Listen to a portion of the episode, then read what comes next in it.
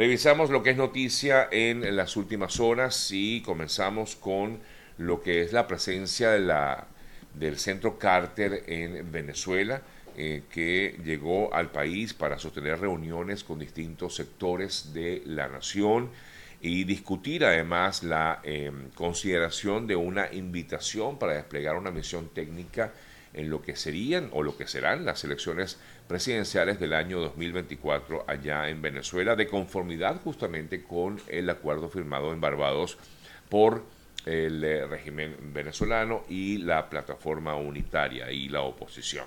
De acuerdo al Centro Carter, eh, esta, esta organización que está dedicada justamente a prevenir, resolver conflictos y además mejorar la libertad y la democracia, se tiene previsto representantes de este Centro Carter reunirse con los integrantes del Consejo Electoral en Venezuela, así como de las partes firmantes del Acuerdo de Barbados, es decir, tanto el régimen como los integrantes de los partidos políticos. También tienen previsto reunirse con eh, grupos de la sociedad civil. Sin duda alguna, uno de los puntos álgidos del tema será o la la posibilidad de que María Corina Machado pueda ser, como ya pues así lo ha decidido la oposición, la candidata para la elección del año 2024.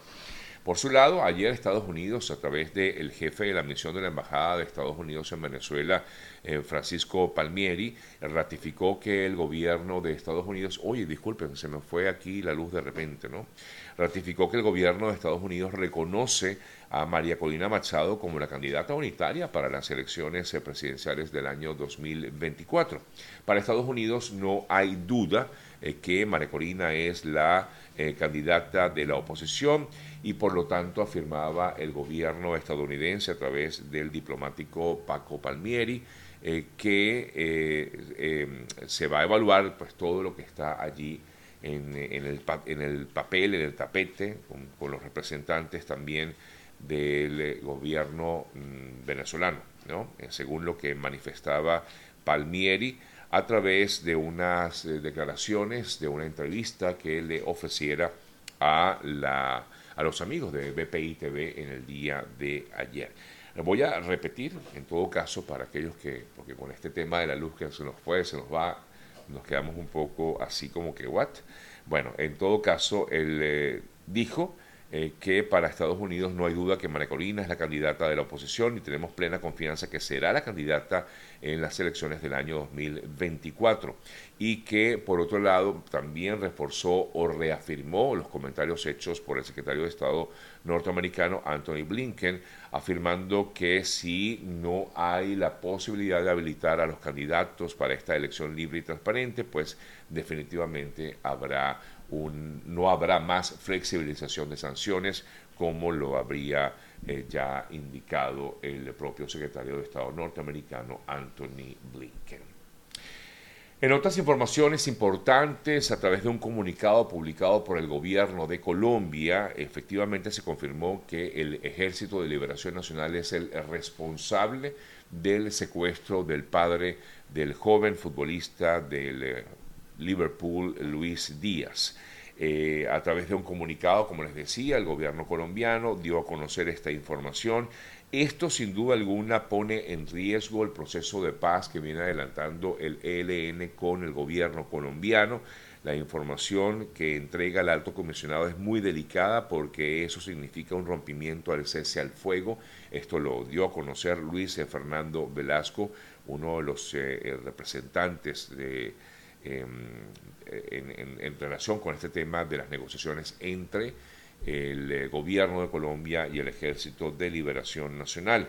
Así, incluso, por otro lado, también decía que él, eh, que parte de lo, que, de lo ocurrido era como una especie de bofetada a los colombianos en medio de lo que ocurre en estos instantes en estas negociaciones, conversaciones entre el ELN y el gobierno de Colombia.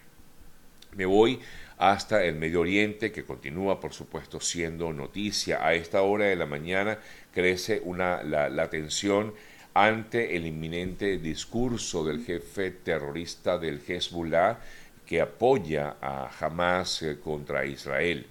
Eh, es una de las noticias destacadas a esta hora de la mañana. Se estima que esta organización, el Hezbollah, eh, emita un video en eh, lugares públicos del Líbano donde armó actos que contarán con pantallas gigantes, disculpen, en los que prevé una asistencia masiva. Por otro lado, el gobierno de Estados Unidos, en la propia voz del presidente eh, Biden afirma que eh, está haciendo una advertencia a Israel en medio de esta situación que se vive actualmente en Gaza y dijo que no falta mucho para que su apoyo se erosione. El presidente Biden y sus principales asesores advierten a Israel con creciente fuerza que resultará cada vez más difícil perseguir los objetivos militares que tiene en Gaza a medida que se intensifica sobre todo una protesta eh, que ya se ha visto en diversas partes por lo que ha significado esta ofensiva militar de Israel contra Gaza y, la, el sufrimiento humanitario, la crisis humanitaria que se vive actualmente en Gaza. Eh, sin embargo, a pesar de ello, pues el gobierno de Israel continúa con esa eh, ofensiva ante lo que fue, lo que recordamos, aquella situación terrible del pasado 7 de octubre. Entre tanto, también se informó de la salida de muchas eh, personas de origen extranjero que salieron desde eh, Gaza con miras, en todo caso, ir hacia Egipto y por otra parte también fueron evacuados varios heridos en medio de esta El portavoz de la Oficina de Medios del régimen de Hamas había anunciado que unos 60 heridos y 400 palestinos con pasaporte extranjero y ciudadanos de otros países saldrían a lo largo del día de ayer de Gaza hacia Egipto a través del el paso de Rafah. Eh, les comentaba acerca de la posición del Hezbollah, lo que ha sido esta posición que ha tenido el Hezbollah que apoya directamente al grupo terrorista Hamas esto a raíz de que Israel bombardeara posiciones importantes del Hezbollah en el sur del Líbano. Otras importantes informaciones les comento. Ayer la policía ecuatoriana anunció la captura de un ciudadano a quien apodan como Satanás y quien es requerido por la justicia colombiana. Por lo tanto, fue entregado a Colombia desde Ecuador, donde fue detenido, considerado además uno de los temidos sicarios del el tren de Aragua. Lamentablemente sí, esta persona es de origen venezolano y sobre todo porque esta persona estaba siendo buscada por el gobierno de Colombia ante lo que ha sido la expansión del tren de Aragua por toda Sudamérica, en Colombia, Perú, Bolivia y Chile, como ya sabemos, donde se han creado redes y se han apropiado de pasos fronterizos con trata de personas, entre otros delitos que han cometido. El director de la Policía de Investigaciones de, mm, de Ecuador eh, explicó que esta persona, conocido como Satanás, imagínense ustedes nada más que con ese nombre, eh, pues fue capturado en la ciudad de Loja, en el sur de Ecuador. Esto se da luego de una cooperación internacional entre Ecuador y Colombia que ha permitido desarrollar operaciones de investigación y localización de esta persona, cuyo nombre verdadero es José Manuel Vera Zulbarán. Sobre él pendía una orden azul de Interpol eh, y eh, por otra parte, pues eh, ya fue en todo caso trasladado hasta Colombia. Por otro lado, en las últimas horas, y que sé que muchos de nuestros seguidores han estado pendientes de lo que ocurre en el Perú ante lo que ha sido esta también situación violenta y que muchos atribuyen a grupos delictivos en mm, Perú, quizás ligados incluso al propio tren de Aragua. En las últimas horas incluso vimos un video eh, que fue atribuido a una supuesta banda delincuencial denominada como los gallegos. En eh, ese video estas personas afirman que iban a tomar represalias contra ciudadanos eh, peruanos. Eh, mientras tanto, o sea, a, raíz de este video, la,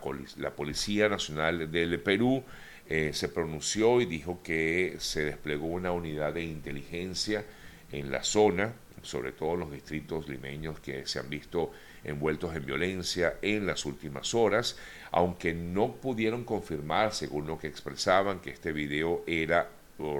real o que era realmente de estos individuos que se hacen llamar del grupo Los Gallegos, igualmente han desplegado em, unidades policiales en las zonas que se han visto eh, afectadas por estas eh,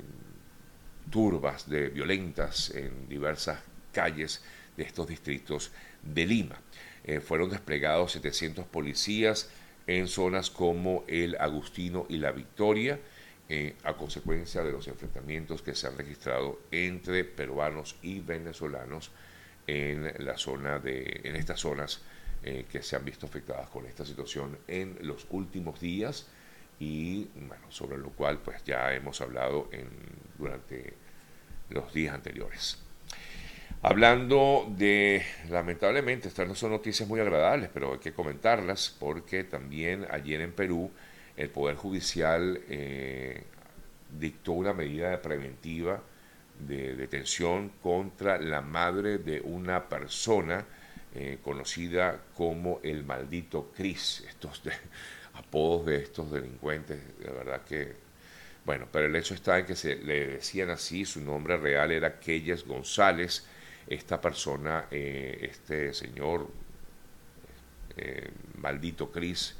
eh, murió abatido en Perú, pero ayer fue detenida la madre de este joven que al parecer había también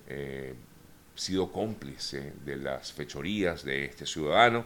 A ella se le acusa del presunto delito de, el delito se llama así, receptación agravada, ya que le encontraron en su poder